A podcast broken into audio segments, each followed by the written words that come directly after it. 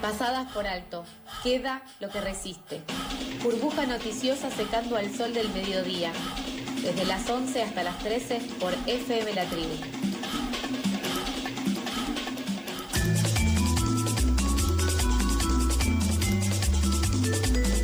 Continuamos con Pasadas por Alto y le damos la bienvenida al espacio Eloy de los Derechos Humanos, más particularmente a Joaquín Bousoño. ¿Cómo estás, Joaco?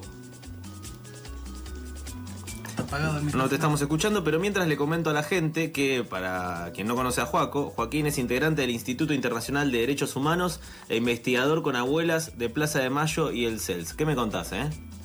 Eloy. Eloy. Hola, Joaco, ahí, está, ahí te escuchamos perfecto.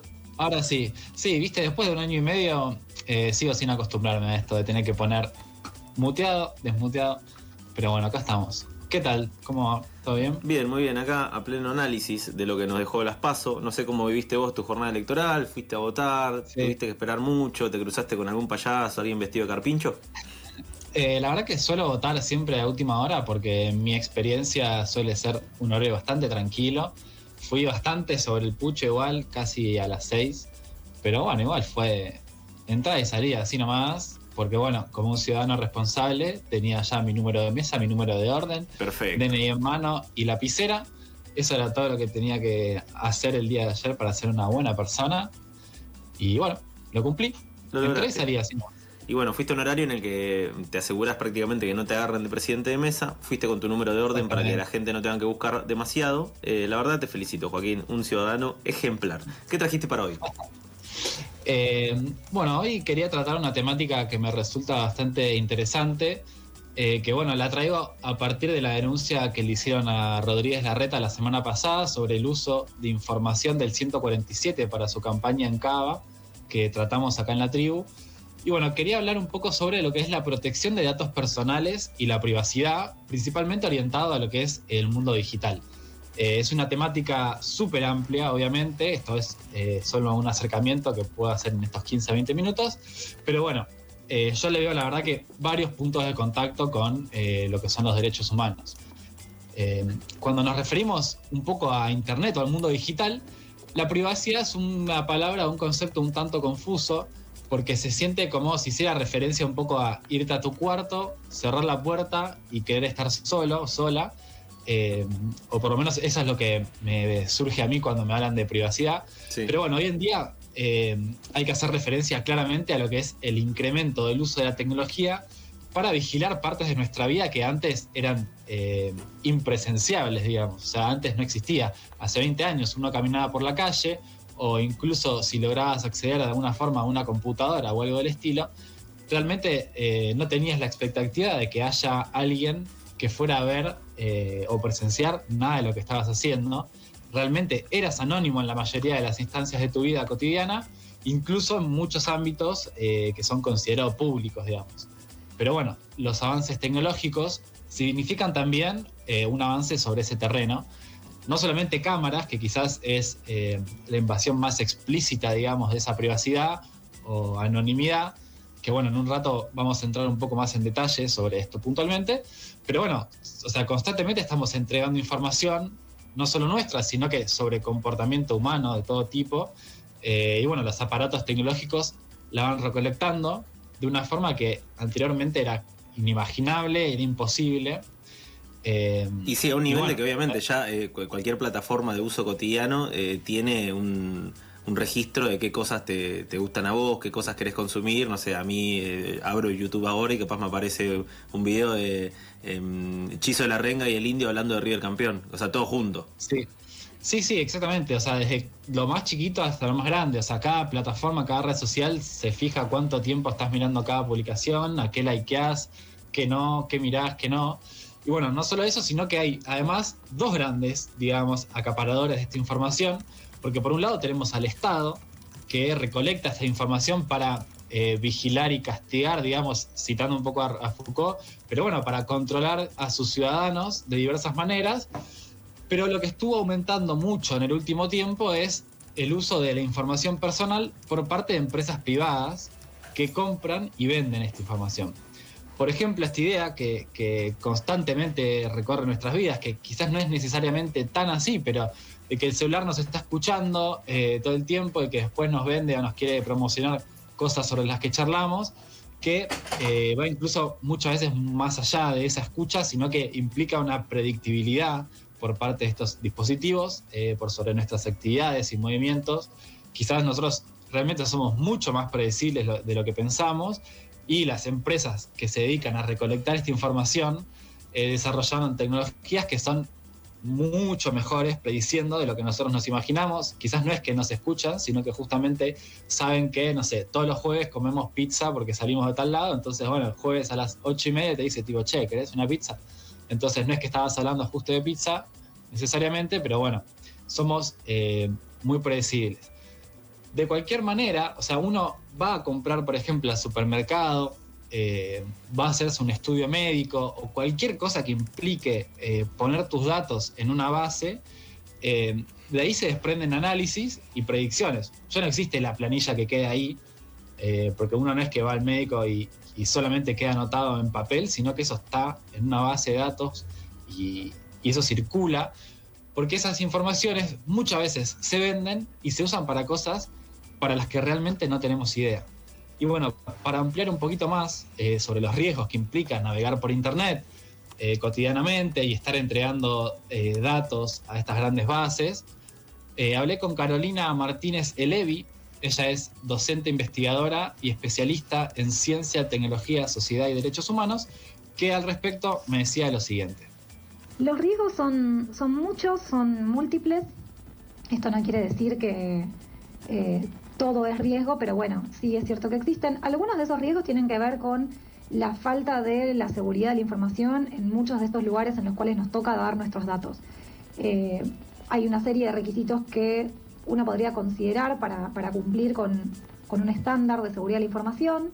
Y, esto habiendo habido una gran proliferación de espacios, de plataformas en los cuales nos toca, eh, digamos, realizar nuestras actividades de la vida cotidiana, bueno, muchas de esos eh, quizás no cumplen con, estos, con este estándar eh, que existe y posiblemente no, no, estén protegidas del todo, no cumplan con estas medidas de estar resguardados, de quizás no, no se sabe bien quiénes son los que acceden o no, eh, con medidas de cifrado, por ejemplo, y, y, eso puede hacer que, bueno, primero que sea muy fácil que haya una, una pérdida de esa información, que se puedan filtrar fácilmente, que pueda haber un acceso a esas bases de datos eh, o porque estén, al estar mal guardadas, puedan estar prácticamente públicas en, Internet.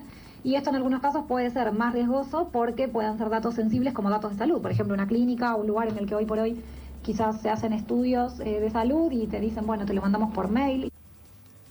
Sí, incluso lo que se denuncia de Rodríguez Larreta es esto mismo, que utilizó eh, para su campaña electoral bases de datos relevadas para el operativo de vacunación. O sea, son cosas que realmente no deberían estar conectadas pero justamente se, mezclaron y se utilizaron por parte del Estado.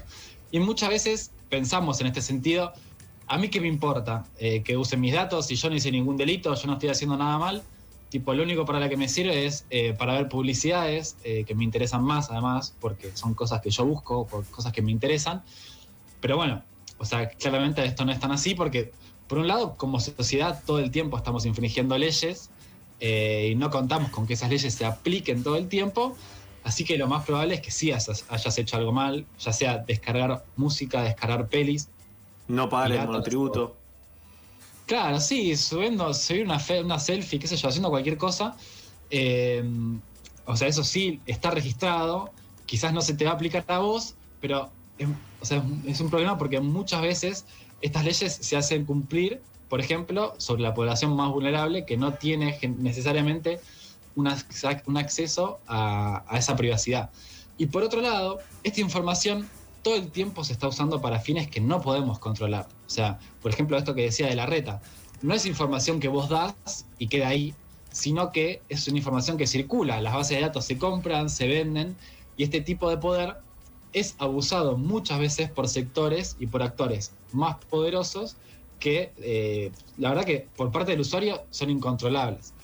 Y bueno, justamente cualquier tipo de información puede ser usada en nuestra contra dependiendo de las circunstancias. Claro, y también, eh, perdón, pero eh, estos eh, que vos decís que utilizan los datos, en muchos casos tienen grandes réditos económicos o se traduce después en, bueno, en ocupar espacios de poder justamente por haber contado con esos datos y haberlos utilizado en su favor. Digo, y, todo eso es beneficio que ellos se llevan de, los datos que uno brinda.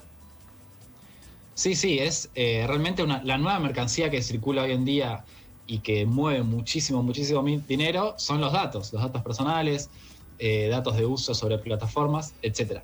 Y además, eh, Carolina Martínez Elevi me contaba que un gran riesgo que existe hoy en día es este cruce que se da entre las bases de datos, porque rompen con la privacidad y con la intimidad de las personas, que eh, a pesar de que muchas veces se dice, por ejemplo, que las bases cumplen con procesos de anonimización, donde quizás un dato de salud no está necesariamente con nombre y apellido, pero cuando se cruce ese dato con otras bases, con otro tipo de informaciones diferentes que justamente se comercializan, se puede permitir eh, identificar a una persona que antes no estaba identificada con cierto dato. Y bueno, sobre las consecuencias que esto conlleva en las personas, hablé con Carolina que me contaba lo siguiente. Las consecuencias de que mucha de esa información puede después servir para, por ejemplo, discriminar personas, para identificarlas desde sectores como la industria farmacéutica, como toda la industria de los seguros, eh, que bueno, eh, todo este tipo de información es útil, eh, es, valiosa para esos mercados y pueden servir para discriminar en contra de determinadas poblaciones, viéndose afectados, por ejemplo, en tener que pagar cuotas más caras o en, ver, en verse dificultados a la hora de acceder, por ejemplo, a un trabajo o, por ejemplo, a un seguro de vida. Sí, y a esto se le suman problemas de seguridad que se dan constantemente en Internet, desde robos de tarjeta, robos de identidad, estafas o cuestiones similares que hoy en día son eh, moneda corriente. Quizás nosotros a nuestra edad estamos un poco más familiarizados, pero a gente un poco más grande eh, todo el tiempo sabemos de, estafas y de robos de identidad y ese tipo de cuestiones. Entonces, mi pregunta siguiente fue, ¿cómo está regulada toda esta cuestión en Argentina? ¿Tenemos una ley? ¿Tenemos algo que, que controle esta situación? Bueno, sí, tenemos una ley de protección de datos personales, que ya tiene más de 20 años, que, o sea, a grandes rasgos es una buena ley, digamos, o sea, en la mayoría de los aspectos está bastante bien, pero necesita claramente ser actualizada porque se dio en un contexto, se firmó eh, muy distinto al actual, tanto económica como social como tecnológicamente. Hace 20 años era muy distinto todo a lo que es hoy en día, sobre todo lo que es la cuestión de los datos. Pero bueno, además tiene otros problemas que no necesariamente son eh, relacionados a su redacción. Y bueno, sobre esto vamos a escuchar nuevamente a Carolina, que me contaba lo siguiente. El problema que, quizás sí existe no es tanto en cómo está escrita la ley, sino en cómo se, aplica. Y ahí es donde sí creo que todavía hay un problema en nuestro país, que es que el órgano que tiene que hacerse cargo de la aplicación de la ley, que es la Dirección Nacional de Protección de Datos Personales, que hoy depende de la Agencia de Acceso a la Información Pública, eh, no es el, órgano ideal, no es el organismo ideal, no cumple con algunos requisitos que desde algunos sectores se, ha pedido, como que por ejemplo no dependa del Poder Ejecutivo, del Estado Nacional, eh, porque bueno, se, puede, se hace un poco difícil que, cumpla, eh, vos me mencionabas el, caso del uso de datos personales para campaña, hecho con datos de vacunación en el gobierno de la Ciudad de Buenos Aires, de, de la RETA, y bueno, ahí tenemos un problema de por qué si un organismo como la Dirección Nacional de Protección de Datos Personales depende de un poder ejecutivo, puede hacerse muchísimo más difícil la tarea de controlar al propio Estado en cualquiera de sus, de sus jurisdicciones, ya sea Estado nacional, provinciales o, locales. Sí, uno de los desafíos entonces en el caso de que se vuelva a debatir una nueva ley, que estaría buenísimo, es que sea justamente un órgano autónomo, independiente y que realmente pueda cumplir con el rol de proteger los datos de los ciudadanos y cómo se utiliza, porque justamente no, no, no es algo que suceda hoy en día de esta forma. Claro, sí, sí, tal cual. Y además, te agrego una cosita, esto que mencionabas antes de de, la tecnología y del avance, y de que, por ejemplo, una ley de hace 20 años, obviamente, hay un montón de cuestiones que no contemplaba. Eh, eso va avanzando constantemente, año tras año, y también es, algo para tener en cuenta, digo, cómo ir atrás de los avances tecnológicos. Digo, ya vimos eh, cómo eh, puede suceder, por ejemplo, con las criptomonedas y demás, que es dinero o patrimonio difícil de rastrear. Digo, así con un montón de cuestiones que hacen que la tecnología avance mucho más rápido que las legislaciones, por una cuestión de, las lógicas de su funcionamiento, y que es algo también a tener en cuenta a la hora de los datos personales, que es algo con que con un clic ya listo puedes brindar un montón de datos eh, propios. Sí, y muchas veces eh, la, excusa para no legislar o para ir justamente detrás de esto es que son tecnologías nuevas, que no se sabe mucho, pero justamente son cosas que ya tienen 20 años. O sea, son nuevas, pero al mismo tiempo tampoco son tan nuevas, tipo media pila. O sea, las redes sociales existen hace bastante y hay un montón de cuestiones que ya se deben, deberían empezar a legislar, que, hoy en día no, no se tienen en cuenta.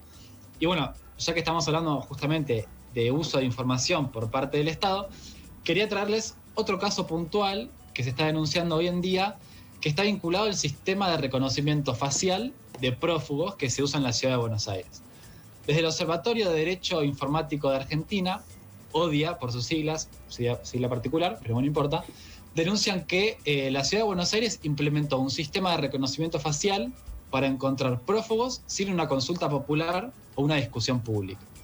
¿Y cuál es el problema con esto? Bueno, hablé con Sebastián Weinsbrot, que él es programador e integrante del Observatorio de Derecho Informático, que me contaba lo siguiente. Estos algoritmos en todo el mundo se han detectado que tienen sesgos en su comportamiento, diciendo que tienen más errores para poblaciones minoritarias como mujeres y personas de piel oscura. Y esto, hasta donde se sabe a nivel tecnología, no es eh, evitable, o por lo menos no estamos en un punto donde se puede evitar. Por lo tanto, tenemos que suponer que la ciudad de Buenos Aires tampoco lo ha corregido sin embargo, cuando le hicimos preguntas al respecto en un pedido de acceso a la información pública, no, nos respondieron o nos respondieron insatisfactoriamente.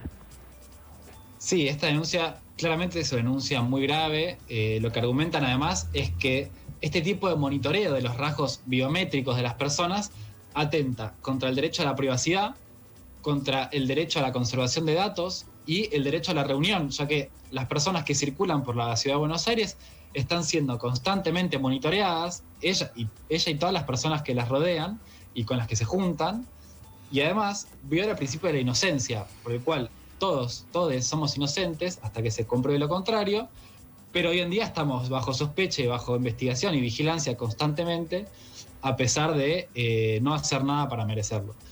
Y bueno, para vincular un poco lo que veníamos hablando antes sobre los posibles usos indebidos, los riesgos y las posibles vulneraciones, Vamos a escuchar nuevamente a Sebastián que cuenta lo siguiente. La existencia de este sistema crea un riesgo para la sociedad en general. Ningún sistema informático puede estar libre de vulnerabilidades o ser sujeto a mal uso, por ejemplo, si alguna de las credenciales de los, de los policías que acceden al sistema son accedidas indebidamente. Por lo tanto, un sistema con esta criticidad es difícil de magnificar cuánto puede ser el daño que un acceso indebido pueda ocasionar. Sí, ¿y qué se puede hacer frente a todo esto? ¿Qué podemos hacer como ciudadanos? Gracias, herramientas necesito. ¿Cómo me defiendo? Porque esto es un gran capítulo de Black Mirror y no me estás diciendo qué hacer. sí, o sea, bueno, frente a este caso puntual, el observatorio presentó un recurso de amparo para que se desconecte este sistema y el juez de primera instancia hizo un llamado a pedidos de la sociedad civil para que nos presentemos y demos nuestra opinión al respecto, algo que en, el derecho, Charlie sabrás un poco mejor, se llama amicus curiae, que bueno, es ir y presentar vos, por supuesto, qué es lo que opinás al respecto. No lo googles, no lo eh, googles. Esto en este caso puntual, después, a grandes rasgos, la verdad que a mí es un tema que, que, me abruma, porque uno no puede dejar de dar datos constantemente a todo lo que usa. Eh, y bueno, o sea, medio que nos sobrepasa, se puede ser más precavido con qué se da, qué datos no, qué se resguarda, qué no. Pero bueno, para ir cerrando, vamos a escuchar a Rodrigo Iglesias, que él es abogado del observatorio, que bueno, sobre el caso del reconocimiento facial, especifica lo siguiente.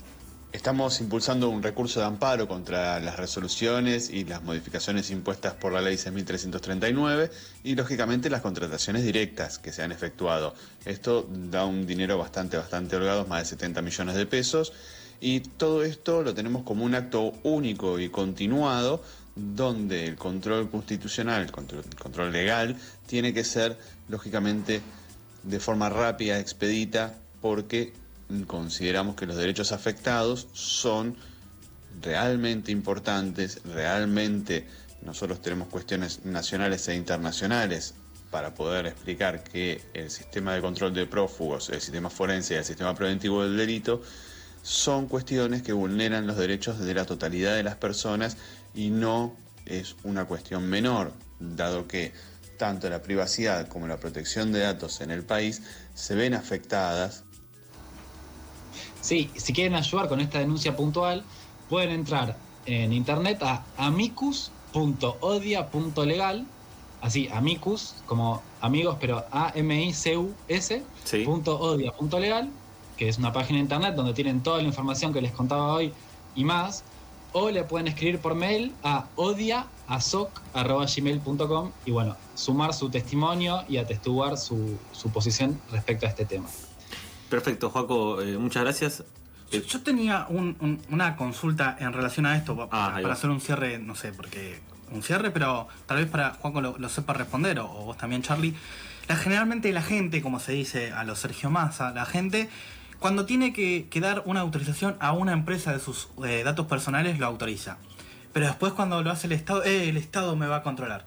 Pero Google eh, y Facebook te están también pidiendo datos y vos decís que sí. Y pero pasa que Google y Facebook, o sea, Facebook pero eh, después son las mismas empresas que le venden a los estados esas seguro, de información. Seguro, pero vos no entendés. O sea, Facebook eh, te da me gusta a la persona que te, interesa, eh, o puedes compartir historia, es otra cosa, no vas a comparar. sí, o sea, las famosas políticas de privacidad eh, que constantemente le damos ok, ok, ok, las cookies de arrastramiento a todo sin leer qué estamos aceptando. Sí, o querés leer un diario, eh, el gran diario argentino, y decís, bueno, déjame acá tu, todo tu dato de tarjeta y puedes seguir leyendo. Ventana incógnita. Sí. sí. Incluso, por ejemplo, WhatsApp hace muy poco cambió las, eh, los términos y condiciones de privacidad. No sé si se acuerdan que hubo como un gran revuelo hace un par de meses eh, y bueno, WhatsApp es algo que realmente está en todos lados, lo usamos todo el tiempo para todo y, cambia las, condiciones de, privacidad. Te dice que te está vigilando y que eh, rastrea todo lo que haces y bueno, ya fue para adelante, no me molesta. Audios, eh, videos, fotos, todo eso pasa por WhatsApp. Todo, todo. O sea, y, toda nuestra vida pasa por ahí.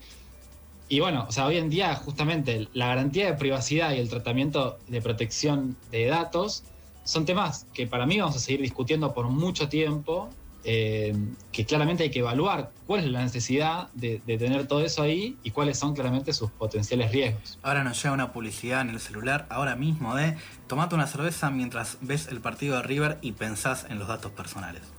Ideal, ideal para mí que justo pensaba en qué hacer cuando ves que sirve eh, bueno, Juaco, muchas gracias. Eh, gracias por alertarnos y también gracias por darnos esta herramienta que ya tenemos acá, amicus.odia.legal, para sumarnos a esta iniciativa. Bueno, teniendo en cuenta que justamente los datos de todos eh, están en juego. Así que nos reencontraremos la próxima semana y nos hablamos en estos días.